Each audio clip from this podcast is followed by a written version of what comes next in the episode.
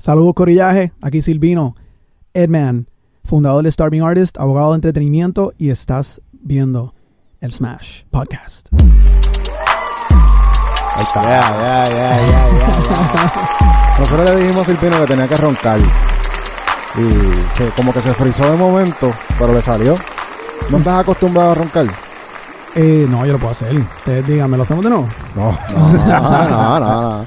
No lo hizo, oye, lo hizo con estilo porque Sí. está roncando con una de las compañías sólidas, ayudando a los artistas que están up and coming, ¿verdad? Gracias. Eso es lo que estamos tratando de hacer. Ayudar a los artistas y a, a los creadores, a los emprendedores, a los pequeños negocios en distintos temas relacionados al mundo del entretenimiento. Starving Artists. Para los artistas hambrientos, Exactamente. que somos muchos. Exactamente. Pero para mí siempre el- ese es el juego. O sea, Starving Artist es que el, tratando de, poner esa frase al revés, cuando tú escuchas Starving Artist, ah, es un artista muerto de hambre, pero eh, no, es un Starving Artist que estamos hambrientos de, de, de éxito, estamos hambrientos de cambio y so, so es como una manera de us- usa- usar esa frase que es como negativa para nuestra comunidad para empoderarnos. Claro. Y se supone que sea así, ¿verdad? Se supone que sigamos creciendo como comunidad y que todo el mundo pueda generar dinero en esto, porque todo, a todos nos encanta el arte. Pero es difícil encontrar cómo cobrar, ¿verdad? Y, y Sí. tú tienes esta plataforma que ayuda a la gente para, para que puedan cobrar, ¿verdad? Pues lo que nosotros hacemos en Starving Artists es, de Starving Artists es un bufete, es una es la división de derecho de entretenimiento del bufete EPGD Business Law. So, nosotros somos asesores legales y somos consultores de negocio, en realidad, porque además de, de brindar la asesoría legal, pues estamos envueltos en muchas facetas de lo que es el, el desarrollo de las carreras de artistas y no solo artistas, sino los miembros de los equipos de los artistas, tanto musicales como de otras industrias, cine, televisión, eh, creadores de contenido, influencers, y también las compañías que rodean esas industrias. Pueden ser galerías de arte, pueden ser eh, agencias digitales, agencias de mercadeo, eh, compañías de producción de comerciales, pueden ser podcasts. So, todo, todo aquel que está en el mundo del entretenimiento y utilizando la creatividad como la fuente principal de su negocio, como producto o servicio, pues Starving Artist puede estar aquí para ayudarte. Y entonces, como parte de esos esfuerzos en servicios legales, pues hemos creado nuevas plataformas educativas a través de plataformas como Discord, que de hecho les doy las gracias a ustedes porque hace un año estábamos aquí, ustedes me estaban contando todo lo que estaban haciendo con su comunidad de Discord y eso definitivamente prendió un bombillo en mí para hacer esa comunidad y, como estábamos hablando ahorita, siento que eh, son maneras de uno traer gente y, generar valor y, y poder eh, llegarle a más personas con, con más facilidad. Es, es algo, esto de crear una comunidad, eh, nosotros hablamos mucho de esto, que, es como tener, como ser un alcalde de un pueblo. Entonces, tú, tú tienes el acceso directo a, a esa gente que te sigue y que ellos están decidiendo entrar a tu servidor. ¿Sabes? Esto no es le di el follow y ya. No, tú me tuviste que buscar dentro de- de- del Discord, tuviste que ser miembro de, de ese, de ese grupo y es como que la gente está decidiendo ser parte de eso y están recibiendo mucho beneficio, además del networking que se crea entre los mismos miembros. Y pienso que cualquier industria, sea de la música, sea de, de lo que sea, pudiera estar siendo beneficiado de la misma manera eh, con el Discord. Sí, a mí lo que me gusta de Discord es que ofrece funciones que antes tú tenías que montar, tú antes tenías que programar, tú antes tenías que desarrollar. Eh, y no solamente reúne las comunidades, sino que ahí mismo puedes tener las conversaciones a través de video, a través de comentarios escritos, a través de files, a través de eh, videos, recursos. Y soluciona un problema que estábamos hablando ahorita de acceso a las comunidades. Una de mis, de mis observaciones y un poco críticas en cuanto a cómo se están eh, comportando las redes sociales últimamente es que pues los algoritmos de estas redes que programan el cómo uno ve el contenido de los usuarios que uno sigue y de lo que la plataforma tiene para sugerirte, cómo eso llega a ti, pues cada vez más y más las comunidades que uno ha, ha estado años desarrollando, seguidores, pues le llegas a menos y menos personas a través de tu comunicación orgánica. Entonces tienes que jugar estos juegos de, de, de- Algoritmo. con el algoritmo. Siempre estar pendiente a los nuevos desarrollos, siempre estar pendiente a los nuevos features, utilizarlo, experimentar con ellos, ser, como quien dice, un juguete de Mm. estas compañías, de estas plataformas, porque así es que tú te tienes que comunicar para tener los views, para llegar a quien le tengas que llegar, a través de Discord, a través de otras plataformas que no dependen necesariamente de esos algoritmos. Si tú creas tu comunidad, tú tienes acceso directo al 100% de las personas y tienes Sí. comunicación directa con el 100% de las personas. Sí. Y entonces ayudas también a monetizar tu proyecto porque ahí mismo puedes ofrecer distintos valores. sí. Y Y accesos a grupos Exacto, exclusivos también. Puedes hacer un sistema de ranking y mientras más participación tú tengas dentro de esa comunidad, te podemos dar un reward, ¿me entiendes? Y vas subiendo de nivel dentro de la misma comunidad también. Hasta, hasta convertirte parte del equipo de trabajo de la Exacto. misma comunidad. Porque, o sea, esto yo lo veo como que este es el futuro de lo que podría ser, por ejemplo, ca- cabrón, o sea, el municipio de Guaynabo podría estar Exacto. implementando algo parecido porque imagínate esto dentro de una urbanización y tú tienes a todo el mundo de una urbanización y hay alguien que se metió a la casa de alguien, tú lo tiras en ese chat, está todo el mundo conectado, se riega rápido, cogen a la persona. Como que lo mismo puede pasar con- como nos pasó a nosotros hace poco, que nos tiraron un strike. Rápido uno lo comunica con su comunidad y está todo el mundo activo y se resuelven los problemas. Como que yo siento que ese es el poder que tiene una plataforma como Discord. Al, al igual que tiene acceso para darle contenido directo. Sí. Puedes hacer contenido exclusivo solamente para la gente que está ahí adentro. sí, Y no tienes que depender de que Instagram le enseñe a solamente el 10% de la gente que te sigue. Y cuidado es si ese menos, por creo que ciento ya cambió. 4.7% Mira o algo así. Yo creo que TikTok es un poquito mayor, Instagram tiene un- una, una tasa bastante bajita. Yo, yo pienso que Instagram se is, is shooting themselves in the foot. Sí. ¿Me entiendes? Bajan. Es que no hay manera de cómo, cómo uno lo logra. A menos que ya tú tengas un millón de followers.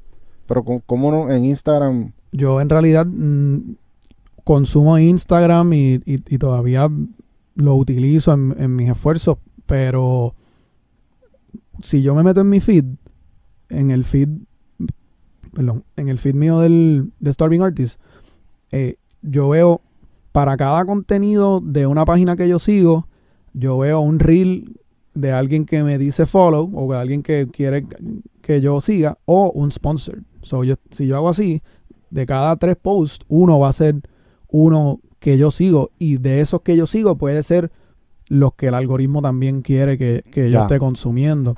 A base de lo que de, de mi conducta previa inmediata.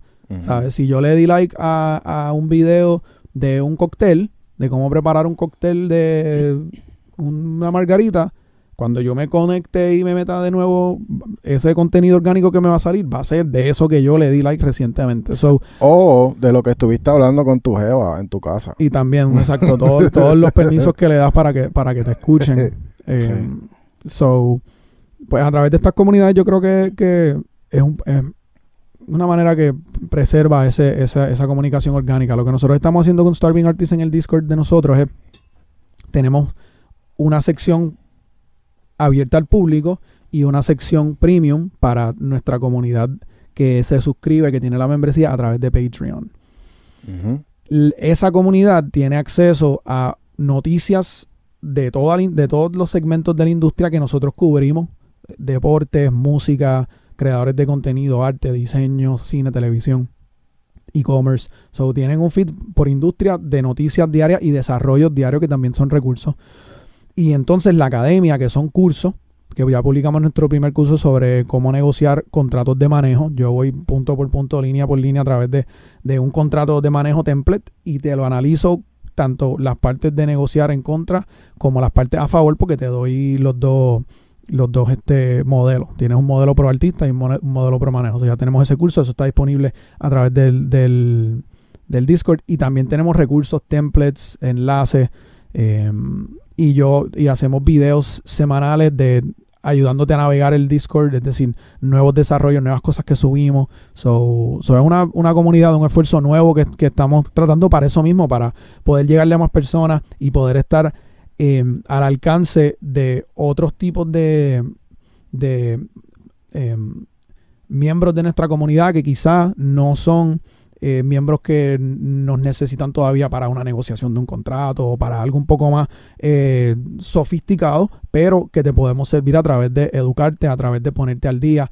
La manera en que yo lo reduzco es, si tú quieres ser la persona más inteligente en tu industria, el servidor de Starving Artist te va a ayudar a hacer eso. Oh, Eso está bueno. cabrón. Sí, sí, sí. O sea que como que, o sea, ustedes también al día tienen, ustedes usan inteligencia artificial para hacer No ese contenido tan fresh porque, coño, estar todos los días viendo qué está pasando y escribir todos los días, eso es un montón de trabajo. como ustedes saben, Discord tiene una, una variedad de bots que te ayudan a resolver muchos problemas y a, y a darle más valor a tu comunidad. So, nosotros trabajamos con ciertos tipos de bots que nos ayudan, pero es básicamente curado por nosotros.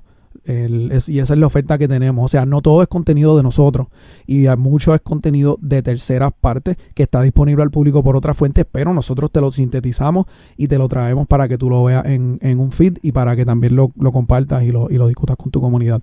Em, pero sí, la inteligencia artificial, o sea, el, estamos mm, dándole la bienvenida a todos los nuevos adelantos, particularmente en productividad, que nos puede traer la inteligencia artificial. Y, y uno de mis, una de las metas es eh, eh, te- tener mucho más componentes de inteligencia artificial disponible para nuestro público y para nuestros clientes, cien- 100%. Yo pienso que la gente debe parar de tenerle miedo y de acusar a la inteligencia artificial como que es el final de, de los músicos, ¿me entiendes? Porque lo mismo dijeron cuando, cuando salió Napster y esta jodienda. Ya se acabó la industria de la música porque salió esto. No, todavía estamos aquí, ¿me entiendes? Y, y- y los streaming están generando. Ahora, hay que usarlo como una herramienta. Tienes que ver la inteligencia artificial como un plugin Ujú. tú necesitas un plugin para tu vida. Es como tener un plugin de, en la vida real. Como que necesitas resolver algo.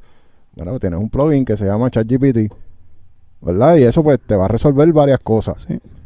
Sí, yo, para mí, o sea, estamos, hemos, nosotros hemos venido viviendo con inteligencia artificial por, por mucho tiempo. En distintas maneras. O sea, un autotune, un, un, un Google Translate. O sea, di- distintas tecnologías que nos ayudan a, nos- a nosotros a resolver problemas con cosas que anteriormente la- las haríamos nosotros. O sea, quizás en- debo sustituir inteligencia artificial Sí, con sí. tecnología. La inteligencia artificial, como se conoce ahora, que es el, el generative, ¿verdad? AI, que, que por, Ujú. por lo menos a raíz de algo como ChatGPT y DALI, son productores y manufacturan respuestas que sintetizan información y nos las dan a nosotros en un estado que está listo para nosotros digerir de manera extra conveniente, porque Google hace lo que hace un ChatGPT, pero Google lo coge todo, eh, ChatGPT coge todo Google y te lo presenta en un párrafo que, ah, ok, ahora lo entiendo. DALI Lo mastica. te, te da la imagen a base de tú decirle qué tipo de imagen quieres ver. Y so, eso es una manifestación de la inteligencia artificial y ahora uno de los miedos y los riesgos es que como todo cambia en la tecnología es exponencial, Sí. no, no es gradual. So, en la medida en que esto siga cambiando y evolucionando, va a seguir evolucionando de manera más rápida. Yo pienso que también parte del miedo es qué viene después, como ustedes dicen, la gente va a andar con sus mini robots al lado de, de, de uno que van a hacer eso- esas funciones. Y el miedo también está en Los villanos. Si- Siempre hay villanos, siempre va a existir la gente que quiere hacer cosas malas con, con, la, con la tecnología. So, Siempre va a existir. Sí, so, probablemente van a ser un nuevo villano y va a querer usar la inteligencia para hacer cosas bien malas. Y eso yo creo que es el miedo que tiene mucha gente. O que hagan un super robot que también sea enemigo de los humanos y take over the world. Como que, Ultron, como en las películas de Marvel. Sí, o sea, todo. El, el ser humano es capaz de cosas buenas y es capaz de cosas bien, bien malévolas. En cuanto a nosotros ahora y, y cómo esto afecta a nuestra gente, nuestra comunidad, nuestros proyectos, yo lo veo como herramientas de productividad. Ya. Tú usas la tecnología para hacer algo que te tomaba X cantidad de tiempo, te lo hace en un curso bien reducido y eso te permite que tú puedas hacer otras cosas que antes o no podías hacer o también tenías que dedicarle mucho más tiempo porque no lo habías desarrollado tanto. So, eso es la belleza. Y la parte de, de, por ejemplo, en las universidades, tener que aprenderte fucking fórmulas y mierda como que, guay, ¿me entiendes? Como que ya, just skip that part, enséñame algo relevante a, a los tiempos. Porque ChatGPT ya te puede resolver un montón de cosas que ya no tienes que estar aprendiendo en universidad. Eso es cierto, pero yo pienso que sí hay una preocupación real en que esa tecnología no se convierta en el sustituto de ese conocimiento y que el ser humano entonces le deposite ese conocimiento a esa tecnología porque en la medida en que tú lo continúes haciendo, te continúas siendo más y más dependiente de esa cosa. Si no la tienes, o sea, yo sí siento que, va, a pasar eventualmente como todo, eh, pero, pero no podemos dejar que esas cosas que sean importantes, por ejemplo, si esa fórmula son para medir la, la firmeza de la estructura de un edificio, pues tú quieres tener una persona de vida real que se conozca esas fórmulas, que, que no lo dejes solamente a, a, manos de la máquina. Pero, por ejemplo, algo que, que, está pasando ya es que estamos viendo que los, o sea, est estas máquinas pueden resolver fórmulas que un ser humano no es capaz de resolver. Exactamente. Entonces pueden ya encontrar la cura del cáncer, del SIDA y de todas las enfermedades que van a existir en la Tierra. O sea, van a llegar a unos niveles de poder hacer cómputo on the fly, claro. más rápido que la velocidad de la luz. Cuando, claro. cuando estemos en, en, quantum computing y toda la vuelta, ¿entiendes? Como que vamos a estar... Nosotros no vamos a poder keep up. Eso yo, es real. Yo pienso que ahora mismo los... El... En cuanto a cómo la inteligencia artificial afecta el rol del ser humano en distintas labores como profesiones es decir, la medicina, la abogacía, la contabilidad, las finanzas, distintos tipos de servicios. En esas industrias y en otras también, uh -huh. el, el, ser humano a veces sirve como almacén de información, como, como analizador de información y como comunicador de información. En esas tres maneras, estas tecnologías son a veces más eficientes y más eh, fieles, accurate, que el ser humano. Eso, esa, esa mentalidad me gusta porque nos lleva para atrás a decir, it's still a computer, you still gotta give it orders.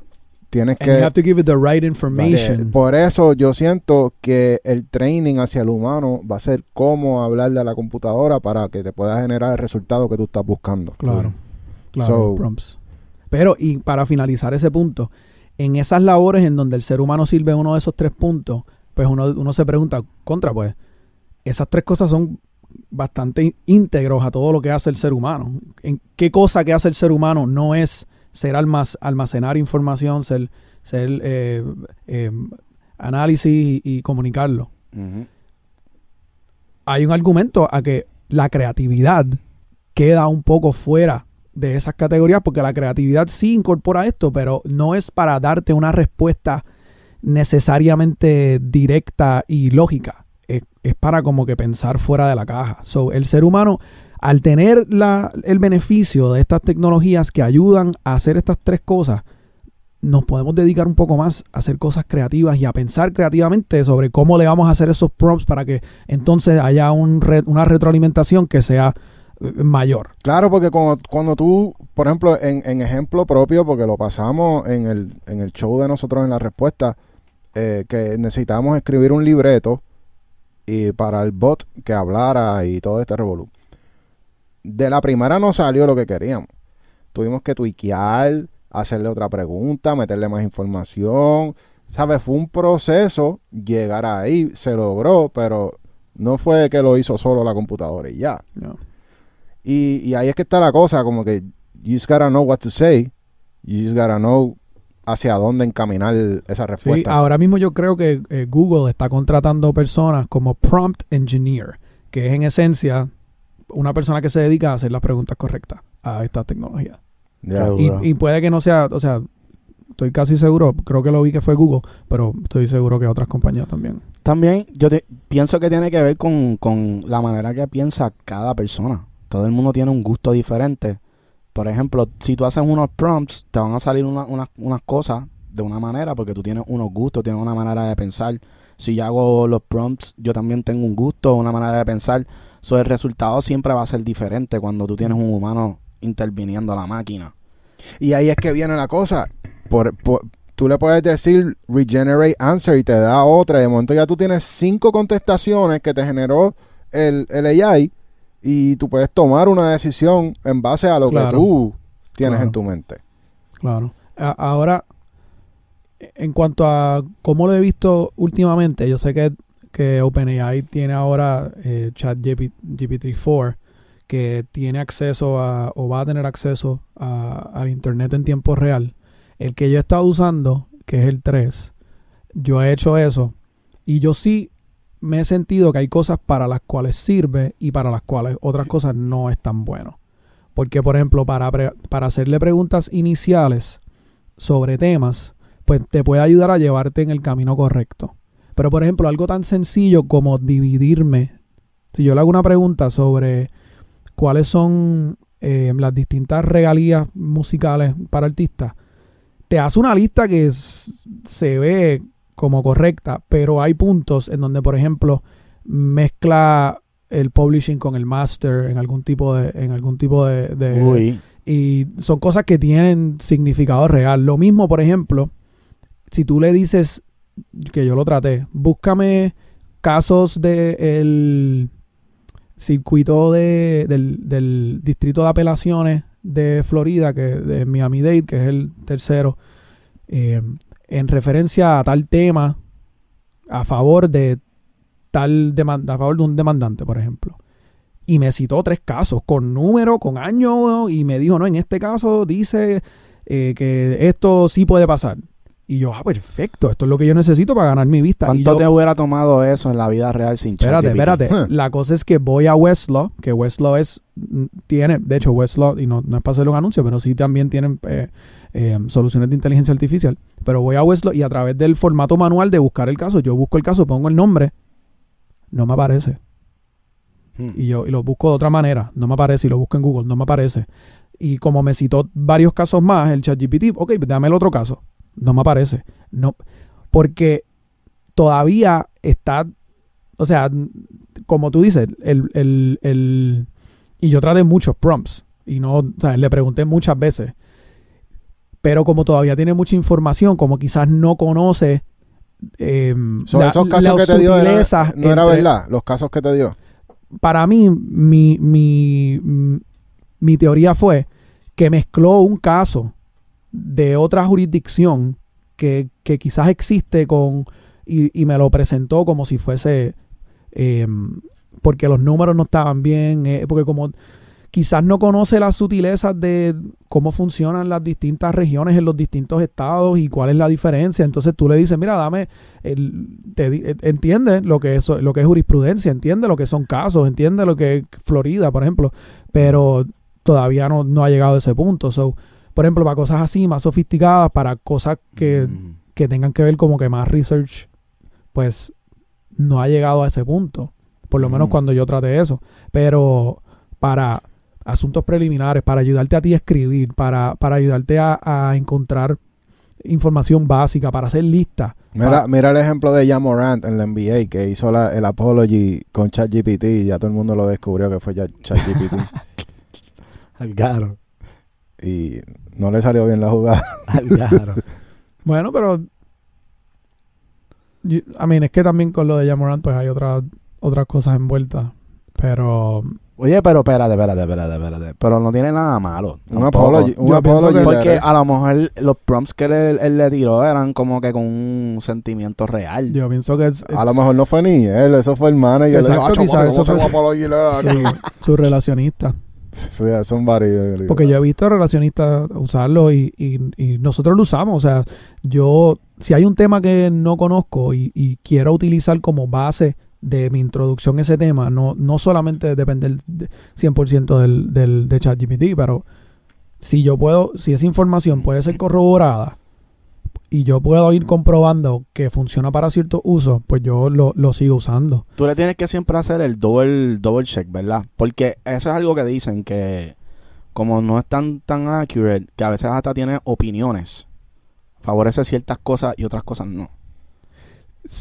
Yo lo que he visto es que piensa que está correcto. Porque en el caso ese de los casos, yo le decía, es posible que haya, esté de otra forma, no están, me lo pueden, me puedes citar este caso de otra manera, me puedes enviar, porque no lo encuentro y no te dice que está, a mí te dice que puede estar mal, pero entiende que está bien. Mm. Ya. Eh, al final del día, it's you, you decide, tú como humano decides si lo vas a usar, si no lo vas a usar. Puedes preguntarle si te gusta la contestación, go for it. Si no te gusta, pues No, esto va a seguir evolucionando. O sea, ese yourself, problema que sí. yo enfrenté quizás ya esté en camino a, a- a resolverse y ahora estoy, y Sí. yo conozco gente que está usando ChatGPT 4 y me dicen que hay una gran diferencia. sí. So, So, y, y a la misma vez es algo que sigue aprendiendo. Mientras más información, ¿verdad? Me Sí. imagino que tiene que haber un regulador en algún momento. oh, ¿O to- no? totalmente, pero imagínate, si, Cool. si, si el gobierno todavía no ha podido meterle las manos a cripto, ¿cómo le van a meter las manos ahora a la inteligencia artificial? El, el gobierno y la ley están años detrás de los desarrollos tecnológicos. Y esperar que Microsoft y Google sean quienes regulen esto, o sea, ellos están viendo esto como una herramienta para ellos convertirse, para tener el mayor market share. Ahora mismo estas compañías, lo que es Microsoft, Google, Apple, el, el propio eh, Tesla, tienen, o sea, est- están desmedidamente eh, controlando la manera en que nosotros vivimos. Meta mismo, o sea, pi- piensa en todos los productos en tu vida que, que son de, de esas cuatro o cinco marcas. Ahí tú tienes tu vida entera. Ahí tú tienes tu internet, ahí tú tienes tus celulares, ahí tú tienes, ahí tú tienes tu carro, ahí tú tienes eh, tu email. Está completamente documentado todo lo que tú haces. Sí. So, y todo, casi todo, el, casi todo el dueño es el de Facebook. O sea, la mayoría Facebook y Google. Exacto. Bueno, y tu, su- tu WhatsApp, tu Instagram, tu Facebook. Sí. So, y, y Claro. el, Uber. y ahora mismo se ha querido. O sea, la, eh, la Unión Europea y lo- lo- el- los propios estados y Estados Unidos le han querido meter mano en, de conducta antimonopolística, que eso es lo que se llama. O sea, conducta eh, monopolística es que una persona sea quien controle el mercado. Y se supone que eso sea ilegal. Pero hasta cierto punto el gobierno lo permite cuando hay ciertas eficiencias en ese mercado y no se, y no se, porque no es, no es que no, no es que sea ilegal que haya un monopolio, es que sea ilegal que haya conducta monopolística. Que las que el, que la, que el, que esas compañías que son los dueños de ese mercado se comporten de una manera que, que pues se entienda que es como que fundamentalmente injusto. Y, pero es que ya han sido tan y tan grandes que hay- tiene que haber un, un- un cambio. Y nosotros vimos esto probablemente hace casi 100 años, cuando, cuando habían monopolios, monopolios de las rieles, monopolios del acero, monopolios del, del, del, del petróleo. Del petróleo. Y, y eso, porque esa es la revolución eh, industrial y esto es la revolución informática, para que uno vea la diferencia entre cómo el capital se mueve y dónde está el valor, pero sigue siendo lo mismo y, y- y en cuanto a que cuando las compañías se ponen demasiado grandes ya no le ofrecen, pierden su capacidad de ofrecerle valor a, Ah, a ahora- los consumidores. Hablando de monopolio. Eh, se sabe que la... O sea, vimos el documental de, del de Spotify. Me imagino que ya lo viste también. La película de... La película de- tipo documental, sí. Que es como que hablan de diferentes opiniones. ¿Cómo es que se llama? The Playlist, ¿no era? El monitor se apagó, no sé si... Ah, no está bien, sí, aquí está grabando. Ok. Este, pues vimos, vimos, es como, es como una serie tipo documental, no sé, es como que es un flow raro, me gustó mucho. Y vimos que, o sea, hay un problema grande. Que estas disqueras realmente, o sea, las disqueras más grandes del mundo, realmente son los que se están llevando todo el Sí. fucking bizcocho de la música. Sí. Que tú, o sea, viste el documental, o sea, no la lo he visto película, todavía, no lo he ¿no la visto todavía. Mm, Tacho, está muy cabrón, en verdad. tienes que verlo, bro. Es que van, van como que parte por parte desde, desde el punto de vista de la abogada de Spotify, después de- desde la parte técnica Y como que todo el equipo, como que la historia shift a su point of view de cómo pasaron las cosas. Y en verdad está bien cabrón, tienes que ver eso. Sí, y lo más que me, o sea, a mí en verdad lo más que me, me impacta es que, o sea, estos playlists que, que obviamente son algorítmicos a veces, a veces son editoriales, este, todo pues obviamente, o sea, hay un meneo allá adentro Claro. de cada una de las plataformas Claro. y la gente que está pues asociada, pues obviamente ellos cobran dos veces. O sea, la disquera cobra un- por un lado de, de las regalías de streaming y todos los negocios que hacen, pero ellos también tienen inversiones dentro de Spotify. Exacto. So, esas cosas son las que, que preocupan. Y ahí en ese, en, en ese show, o sea, eso fueron cosas que se hablaron. Como que, wow. Ya. Sí, o sea, yo definitivamente pienso que el modelo de la industria actual, aunque sirve para commoditize, crear un commodity de un producto artístico y llevarlo a un mercado y, y penetrar y hacer que la gente, todo el mundo esté eh, consumiendo ese producto, está infiltrado, ¿verdad? De una manera sumamente exitosa pero no sirve los intereses del artista como prioritario. Y no le debe un deber de fiducia y un deber eh, más allá de sencillamente pagarte lo que yo entiendo que te corresponde por la oportunidad de tú tener acceso a todo esto. Porque exacto, las disqueras pues así tienen su sus alianzas y están aliados con otros networks de televisión y la sincronización y la música que suena en los anuncios y en las películas y en las series. Todo eso está infiltrado a, través de ahí, todo lo que está pasando en las redes sociales también. De lo, so, ayuda a, para algunos, llevarlos a ese mercado y hacer de ellos una superestrella. Para muchos, darle una oportunidad breve en ese espectáculo, pero quizás no poder mantenerlo. Y entonces para el resto, que son casi todos, tú sabes, que están a la merced y están...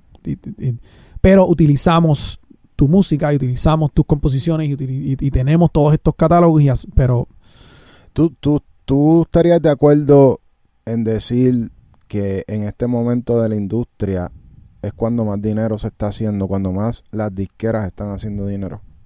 Bueno, yo, yo diría que... Yo diría que En la historia de la música. yo diría que, exacto, diría que en volumen sí, pero Y porque todavía las disqueras siempre quieren hacer el quick money en vez de invest en algo que a lo largo les va a dejar mucho dinero. Bueno, I mean, si yo te fuese a dar el punto de vista desde un ejecutivo de una disquera, yo te diría que es sumamente difícil eh, hacer que todo el mundo pegue, ¿verdad? Y que, y que también es sumamente difícil hacer que un, un proyecto sea rentable. Eh, hay mucho dinero que, que hay muchos artistas que pierden. O sea, si tú, si tú ves los balance sheets de, de cada uno de esos proyectos, para cada un proyecto que es una superestrella que pega, quizás hay 15 proyectos que no lo fueron y que se perdió dinero. Obviamente no te estoy hablando como insider, pero te estoy hablando, tú sabes, de, de Desde el punto de vista Exacto, de una no- disquera, pues, no- ellos te van a decir, eso es lo que te van a decir, pero hay un montón de, de cosas más que pasan. pero, pero por esa misma razón, lo que pasa también es que lo que no te dicen es que pues, ese dinero pues se lo dividen, el dinero que sí se gana, pues quizás no es distribuido equ- eh, equitativamente porque hay muchos ejecutivos que están súper bien pagados, hay mucha otra gente, que muchos contratistas, muchas otras eh, entidades afiliadas que, que también reciben parte de esos ingresos, que, que mucho dinero quizás se gasta hasta en, en estos eventos extravagantes, en, en, en as- los estilos de vida de, de estos artistas, de estos ejecutivos, que, que si fuese administrado más sanamente, quizás los los artistas pudiesen, pudiesen tener más. Pero que hay, Hay, hay muchos artistas entrando en contratos que se saben que no van a poder cumplir, ni van a poder recuperar. Y entonces, ¿no crees que eso es contraproducente? Eh, como que dañarle la carrera así a un artista que está empezando. Es que ellos no piensan que te están dando la carrera porque ellos piensan que te están dando a ti lo que tú quieres, que es la fama, el prestigio, el llevarte a estas plataformas. Y que el dinero, por el principio, por el momento, es secundario. Y, y, ellos te firman a, a un proyecto, dos años, tres años, que, que diga, periodo, quizás. Ellos quieren, tú sabes, poder, sabes, si te pueden sacar un, un tema que ellos pueden hacer que ese sea su tema. Sí, sí, como que te- dar Ellos un no- palo, dar un palo. Tener un, ellos quieren un palo en el That's what I'm saying. They're looking for that quick money. So, yo no pienso que eso va a cambiar porque es que no es necesariamente un, un interés que al principio es nefasto. Lo que pasa es que las circunstancias así lo hacen. En el camino, pues, te, te firman, no te dan tus masters, eh, te firman a siete años, te, te, te- eh, estás exclusivo con ellos. Eh, hay cosas que tienes que sacrificar que eso quizás lo que lo hace que no sea atractivo, pero hay muchos artistas que se le dan adelanto, que, que se le da la oportunidad. Ya. Pero a veces la- las propias circunstancias, o sea, no, no- de nuevo, no todo artista puede pegar y ese es el problema ahora, se está, está más saturado que nunca y, y- y el sonido está más igual que nunca. Porque como ha habido un éxito rotundo con ciertos sonidos, la gente dice, tengo que hacer esto porque esto es lo que las disqueras quieren. Y entonces es un, es un, es un feedback loop que es como un ciclo vicioso. Ya. Por lo menos nosotros somos afortunados que por lo, o sea, acabamos de recibir nuestro adelanto. Chaura a 1RPM. Yeah, felicidades. Eh, ya, gracias. Este, somos afortunados, pues, obviamente, porque o sea, estuvimos trabajando un proyecto que le dimos un montón de amor, un montón de cariño, nos tomó trabajo poder conseguir como que alguien que creyera en el proyecto, que yo pienso que eso es como que pienso que antes de firmar cualquier contrato, lo más importante es crear una relación Claro. Y que esa relación se vaya cultivando por a- poco a poco para que cuando te toque filmar se entienda ese mensaje. Porque ha- hay veces que las disqueras, las distribuidoras, este, o tu equipo de trabajo también, o sea, puede ser hasta un mismo manager, como que si no tienen el, el- el- la misma visión para tú, ¿entiendes?, llevar tu carrera hacia adelante y están navegando por dos mares diferentes, papi, no van a llegar nunca, ¿entiendes? Como que pienso que tiene que haber como una sinergia. Y, y para nosotros eso, es- eso es lo más importante, como que, que si tú vas a firmar con una disquera y te van a clavar, pues, o sea, hay veces que hay que, hay que, dar, hay que dar, ¿entiendes? So, Yo pienso que, mano, yo pienso que sí. Yo pienso que, o sea, no te puedo decir un artista que ha obtenido prominencia mundial que está fuera de estos sistemas. Porque de nuevo, así es que uno llega a ciertos canales, llega a ciertas plataformas y eso tiene un gran valor. Y si uno puede utilizar eso como una oportunidad para ya uno crear comunidades, para continuar accesando a esas comunidades, a través de sus propias plataformas, quizás más independientes, quizás más íntegras. Pues Ya. uno sí puede preservar una relación con una, uno sí puede hacer ese sacrificio. Sí. Yo no, yo no, I mean, mucha gente te diría lo contrario, de que, de que, de que los artistas eventualmente en su carrera sí van a tener un contrato malo. Pero si uno puede hacer ese sacrificio de poder llegar a esas plataformas y después que tú cumplas tus obligaciones, tú poder entonces ya haber tenido esas plataformas y de haberlas desarrollado, porque muchas veces pasa que estos artistas y estas personas pues se convierten dependientes de esto. Porque no, quizás no tienen su- sus propias comunidades. Pero si tú lo puedes crear y puedes tú mismo monetizar, crear tu, tu, tu propia eh, compañía de producción y tener tu propio equipo de mercadeo digital y tu propio equipo de relaciones públicas y, y, y ya habiendo visto las distintas mm, eh, maquinaciones y las distintas eh, esquinas de la industria, saber, ok, yo voy a operar de manera independiente, pero voy a tener a profesionales top que me van a hacer llegar a estos canales, pero que no tenga yo que sacrificar y dar mis masters y dar siete años a esta compañía y tener estas obligaciones, yo lo hago. Es un riesgo, yo pienso que, pero si ya tú llegas a ese punto, creo que eres suficientemente sofisticado para tener el, el- la los recursos para hacerlo. Sí, sí, sí, en verdad. No, hay, hay que ser...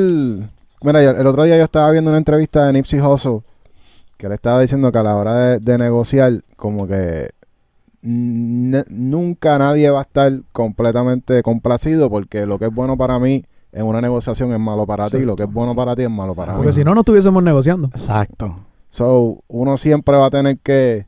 Va a haber ese roce. Sí.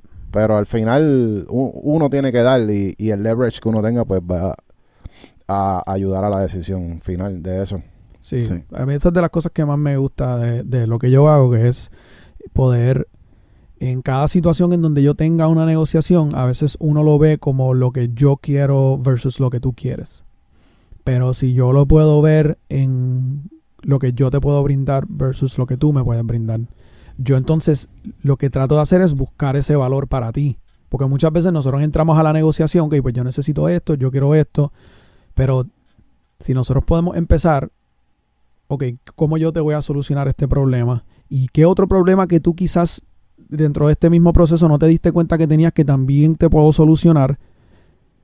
Ok, eso te gusta, pues a cambio de eso, pues a- esto es lo que te ofrezco y se hace mucho más fácil que, que la persona tome una decisión porque ya tú le, habis- tú le has dado algo que, que ellos quieren. Em, y hay una, una escuela de negociación que es este em, del Harvard eh, Negotiating School, que tienen un libro que se llama Getting to Yes. Si quieren aprender un poquito, o por lo menos más de esa teoría que estoy diciendo, Getting eh, to yes. Getting to Yes. Eh, está bueno. chequense, chequense ese libro. Y eso es como un yes. libro de negociación. Sí, es como es un libro de negociación que es basado en los estudios de esta escuela de negociación. So, es como quien dice, eh, eh, basado en research, no es sencillamente, I mean, porque hay libros de negociación que es un tipo que te da pues sus hacks y su experiencia y te da sus anécdotas.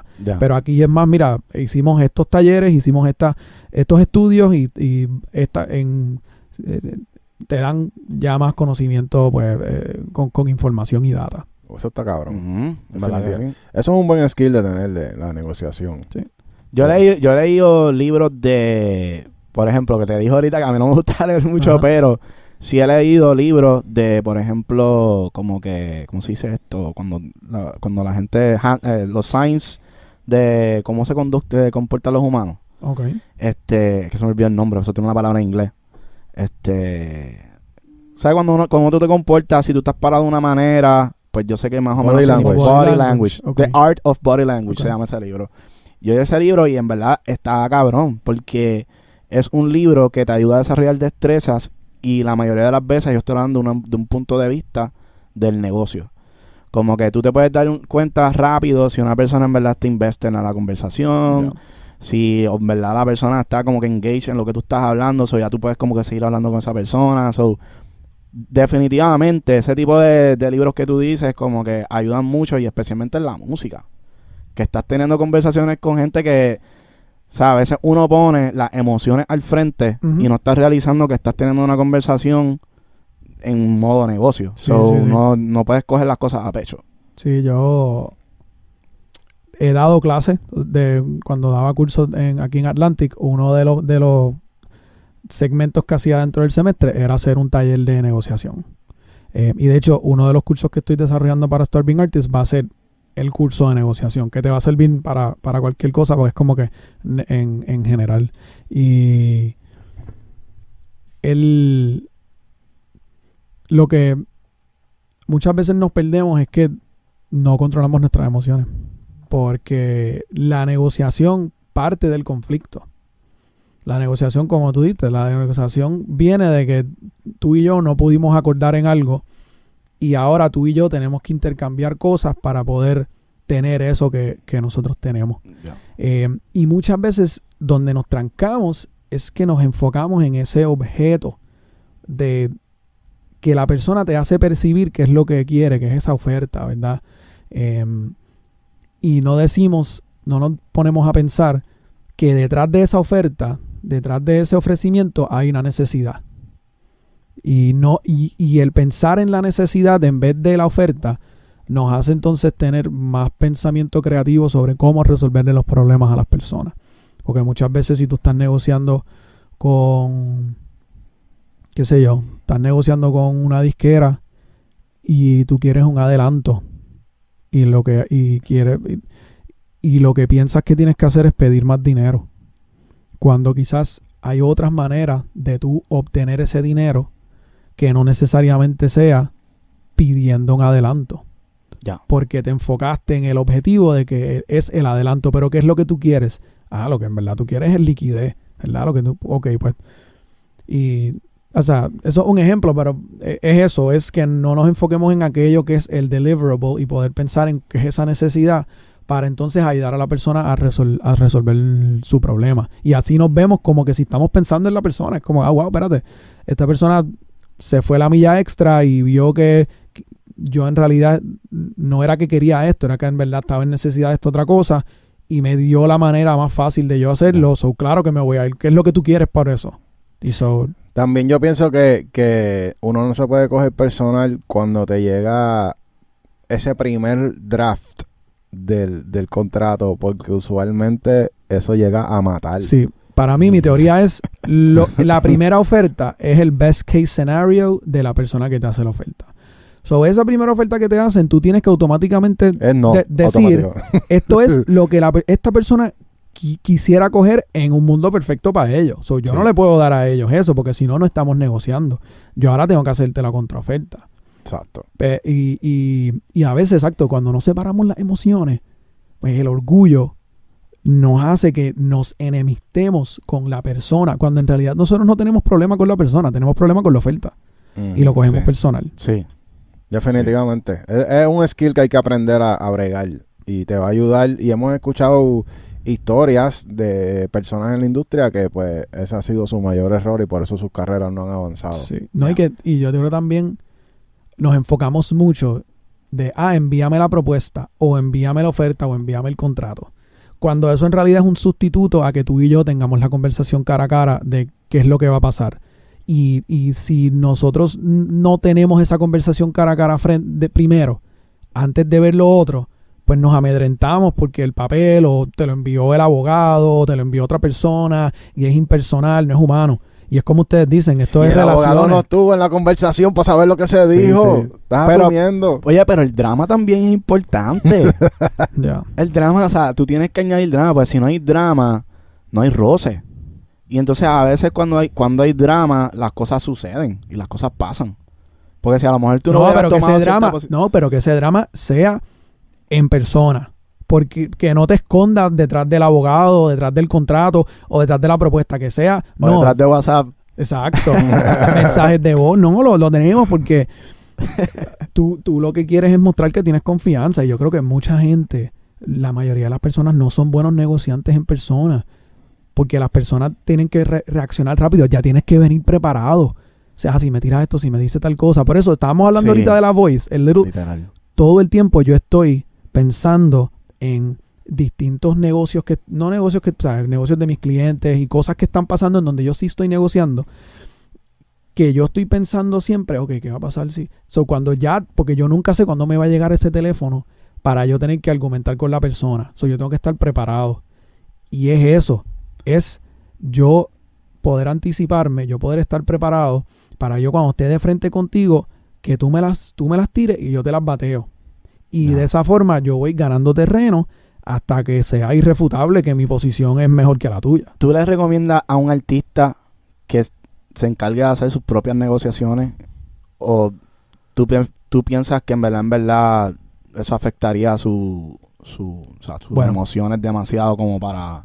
Yo tuve, yo he tenido, por ejemplo, incidentes en donde un, un artista me contrata y entonces yo termino teniendo toda la conversación y todo el análisis y toda la consulta con un representante de ese artista.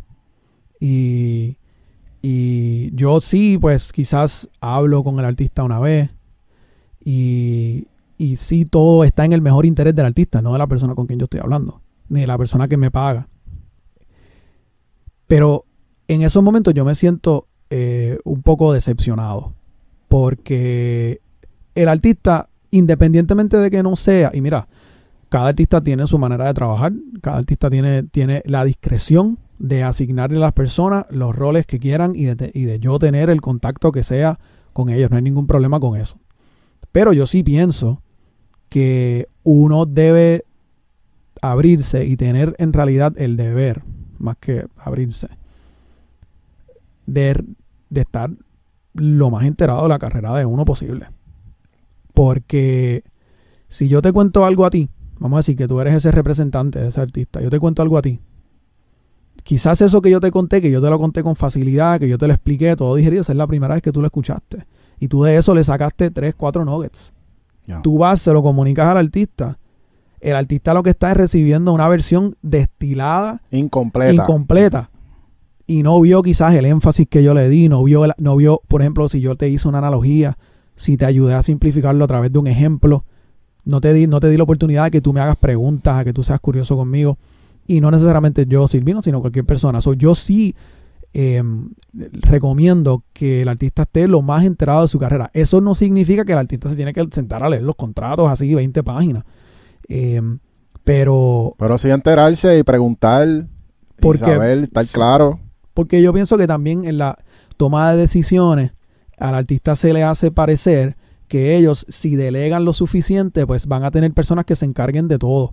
Pero eso no es el liderazgo. El liderazgo no es, ok, tú me vas a hacer esto, tú me vas a hacer esto, tú me vas a hacer esto, y yo lo que voy a hacer es follow up con cada uno de ustedes y ver lo que está pasando y ustedes breguen.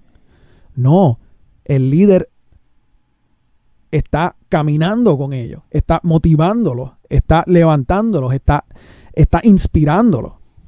Y para hacer eso, tú tienes que conocer a cada una de esas personas y tienes que saber qué está pasando con cada una de esas personas porque tienes que poder incentivarlos a seguir trabajando contigo. Para mí eso es lo que es un líder. No. Y muchos artistas se recuestan en que, no, no, no, mi fama, mi producto, mi prestigio, te va a motivar a ti. Y puede que eso funcione para algunas personas, pero no creo que funcione para todo el mundo. No, definitivamente. Bueno, Corillo. Silvino, muy duro, conversaciones muy cabronas como siempre. Pienso que hay que hacer otro otro otro podcast más otro día Seguro. para Hacho, ojalá vengan más a menudo para acá, para PR, y nos Bueno, sentemos a me comer. voy el 30, así que Duro. Eso está muy cabrón. Eh, dame a ver. Estamos a 23. Ah, pues sí, podemos darle una otra charla más. Seguro que sí. Ya. bueno, este, algo, alguna noticia que tengamos que dar. Gracias por el libro. Oye, Corillo, Ah, Silvino nos entregó verdad. su libro de poesía, bien cabrón. ¿Cómo es que se llama? gracias por eso. Ah, que se quedó afuera, ¿verdad? Sí, está Gracias fuera, está por fuera. eso. Eh, sí, mi primer libro es un poemario titulado Antología Incidental. Lo estoy lanzando este próximo miércoles 24 de mayo en el Sixne Concept Store en la calle Loíza. Si le quieren llegar a las 6 de la tarde, vamos a estar ahí. Eh, es mi primero. Es una colección de trabajo bien chéveres que tenía guardado y trabajando por un tiempito, así que espero que se lo disfruten y gracias por recibirlo. Ha sido Duro. siempre un placer estar con ustedes y saben que me pueden seguir en todas las plataformas personalmente como Silvino Edward y para Starving Artist estamos en todas las redes como Starbartist, nuestra página web starbartist.com, estamos en LinkedIn y también estamos en Discord. Síganos a través de nuestro servidor de Discord y para los que se quieren suscribir al plan premium a través de Patreon, est- estamos Starbartist también, tenemos cursos, tenemos materiales, enlaces. De nuevo, lo que queremos es que seas la persona más inteligente en tu industria y estamos aquí para ayudarte. Duro. Yeah. Duro, duro. Muchas gracias a ti, bro, por tirar códigos aquí con nosotros y compartir información dura. Vamos a seguir metiéndole que estas conversaciones me gustaron mucho, Sí, de ¿verdad? bien cabrón. Desemboñando la industria con Silvino. Cheque.